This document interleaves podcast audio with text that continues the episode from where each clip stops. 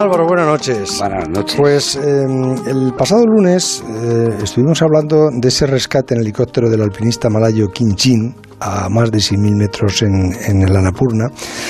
Eh, ya os contamos que lo, lo, sacaron jugándose la vida para llegar a él, ¿no? Y, y, lo llevaron hasta ese helicóptero en el que luego lo trasladaron a, a un hospital. Bueno, pues después de varios días en ese hospital, Kim Chin ha fallecido.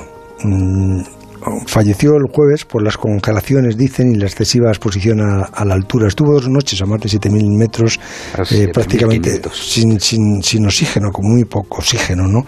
Eh, realmente, eh, claro, el, el, el, el, alpinista da muestras de, de, debilidad, se queda rezagado de su grupo, su serpa le da la bombona de oxígeno, pero allí se quedó. Y luego cuando fueron a, a rescatarle... En estos casos, Sebas, ¿qué se hace? Uf, es que... Eh, claro, es que eh, depende, eh, quien sea también, claro, sí. depende de las fuerzas que Vamos a ver, en, el, en este caso en concreto había mucha gente que no debía de estar en el Anapurna y que estaba en el Anapurna. Es así, es decir, por primera vez en la historia han subido uh -huh. 32 alpinistas, eh, todos con Seven Summit. Por cierto, la cantidad de noticias que estamos dando aquí, que están relacionadas o con accidentes o con corruptelas en Nepal, en Nepal y en otros lugares como Pakistán, en el que está eh, interviniendo esta compañía. Eh, primero habría que decir, Seven Summit es una compañía de Nepal eh, formada por, por serpas que prácticamente han, se han hecho con el monopolio de eh, o algo muy parecido eh, de la ascensión de las grandes montañas de, de Nepal. ¿Y con, negocian con eso? Eh, sí, y que ya se han visto involucrados en varias corruptelas. Me parece importante empezar contando esto para lo que viene eh, luego a continuación. Sí, porque... Esta compañía ha estado metida en, en, eh, en, lo que se llamó el timo de las aseguradoras, en el que se cobra a aseguradoras el envío de helicópteros para sacar a clientes que hacen montaña o que hacen trekking en Nepal.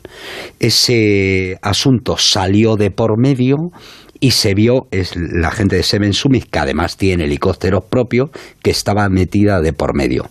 Las aseguradoras, un conjunto de 20 aseguradoras, amenazaron con no asegurar a la gente que fuera a Nepal a escalar. Eso por un lado. Y luego pillaron a Seven Summit también dando certificados de ascensión al Everest y a otras montañas de gente que en realidad no habían, no habían subido a la montaña, simplemente para ir contando por ahí que el ranking que tienen ellos de ascensiones no hay gente que los iguala. Bien, ese es el punto de partida que nos lleva aquí al, a, la, a, la, muerte de este alpinista. A la muerte de este alpinista. De repente. Que, eh, eh, el, la muerte de este alpinista eh, está provocada por esos dos días que, que pasó a más de 7.000 metros de oxígeno. Sin lugar a dudas. A 7.500 Bueno, está metros. claro que esa puede ser la, la causa inmediata. Pero luego, después, eh, el, el, ¿todo fue correcto? No fue correcto porque Seven Summit y Global Rescue, que es la compañía de seguros, uh -huh. se están echando en cara uno a otro sus torpezas. Seven Summit dice, es decir, van, suben a la cumbre 32 personas. Este hombre, el Kim Chin, un malasio, es el último que llega a la cumbre. Y entonces, la compañía aseguradora dice a, a Seven Summit que se deberían de haber dado la vuelta porque ya se había visto que este hombre iba mal. Eh, sumen 17 serpas y 15 clientes.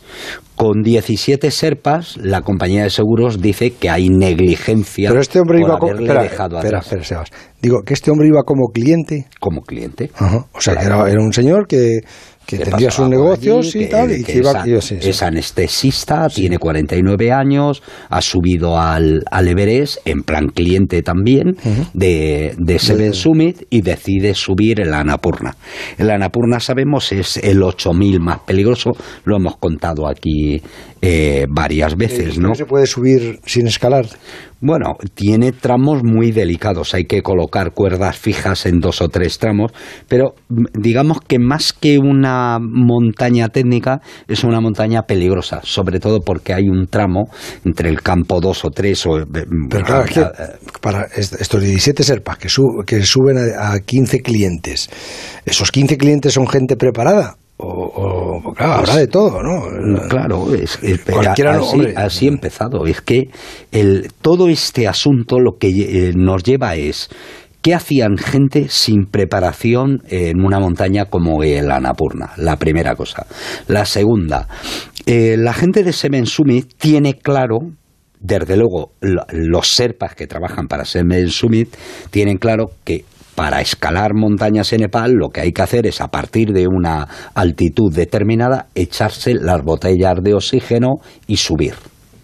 Claro, parece que el oxígeno te da mayor seguridad, ¿no? Bueno, te da mayor seguridad hasta que se acaba. Es el caso. El, el, hombre este tenía dos botellas de oxígeno, las consume para llegar a la cumbre y en la bajada literalmente se derrumba el serpa ya nadie le presta, el, serpa que iba con él se quita su botella de oxígeno y se la deja con lo, que con lo poco que le quedaba y este hombre queda a 7.500 metros a, la intemperie. O sea, que tú, a ti te contratan y te dicen, yo tiro, pero si usted luego no puede, le dejamos allí. ¿no? Bueno, el, el Serpa ha bajado también tocado. claro. Bueno, pero eh, ¿cómo eh, que? A ver, pero ¿le dejaron o no le dejaron? Le dejaron. Pues ya está, como dice que el Serpa y los demás Serpas, pero... Mm, eso es, eso es, esa es la acusación, eh, eh, quiero dar las dos versiones, esa es básicamente la, la, acusación de negligencia que está haciendo la compañía de seguros a, a Seven Summit. Seven Summit por otro lado, lo que dicen es cuando llegan al campo, al último campo, a 7.100 metros, y ven que no están, inmediatamente dan la voz de, de, alarma para que vaya un helicóptero. La compañía de seguros sigue el protocolo y de momento no lo llama.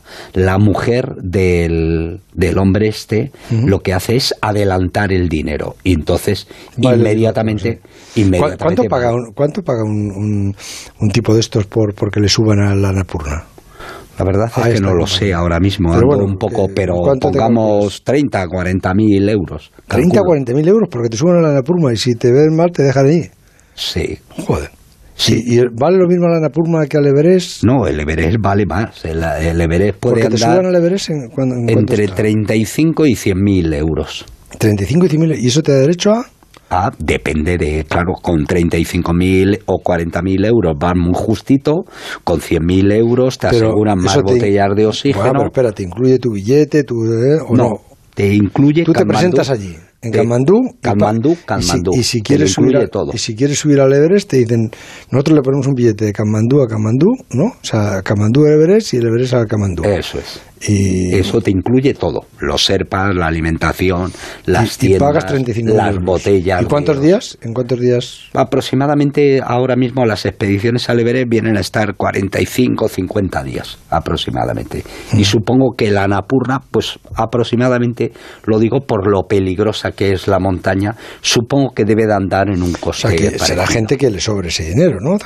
no, no, no, gente que ahorra para eso. Sorprendentemente no. Es gente como este hombre. Trabaja de anestesista, ahorra con el dinero y cuando lo tiene va a hacer lo que más le gusta o, la pasión. Estaría bien de, salud. estaría bien de salud perfectamente. Sería un tipo que encontraría bien sí. y que sube arriba y ha, hecho ya el Everest, considera que con eso y con lo que ha visto, claro, el Everest es una montaña mucho más sencilla puestos a llevar botellas de oxígeno, es una montaña mucho más sencilla que, el, que la Annapurna. Pero se notará más en, la falta de oxígeno ahí arriba, ¿no? Sí, pero si llevas la botella, mientras llevas la botella enchufada, tú vas subiendo una montaña, pongamos, depende del flujo que te pongan, de, de 6.000 metros. Y igual te da el Everest que el, que la Annapurna. Para ti estás subiendo a 6.000 metros, no a 8.848 y no a 8.091. Claro, el problema de utilizar botellas de oxígeno tiene que ver con esto. Eh, claro, dos botellas de oxígeno te dan, pongamos, para 12 horas. ¿Cuánto cuesta una botella de oxígeno? Ah, depende de dónde te la pongan. Pero, por ejemplo, en el Collado Sur, lo último que me contaron, si tú quieres una botella de oxígeno puesta en el Collado Sur, a unos 8.000 metros en el Everest, para hacer el último día, pues ahí te puede costar mil dólares, por ahí, por ahí debe de andar. Cada botella de oxígeno.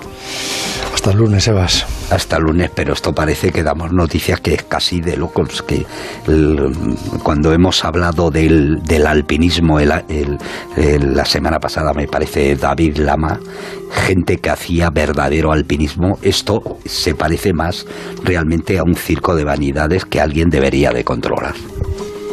El transistor. José Ramón de la Morena. Mira, lo de que la Amazonas se ve desde el espacio me lo creo. La muralla china